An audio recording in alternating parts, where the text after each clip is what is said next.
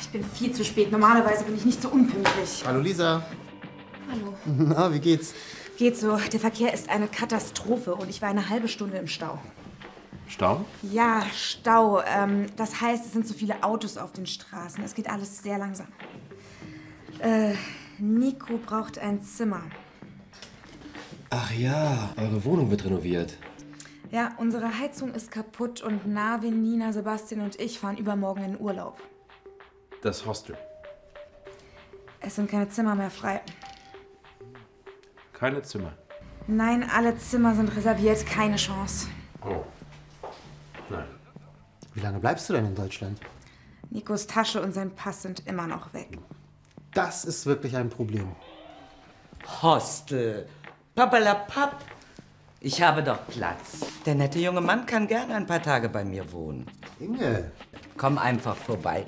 Hier ist meine Adresse. Danke, Frau. Inge, mein Lieber. Also, bis morgen dann. bis morgen. Danke, Frau Inge, mein Lieber.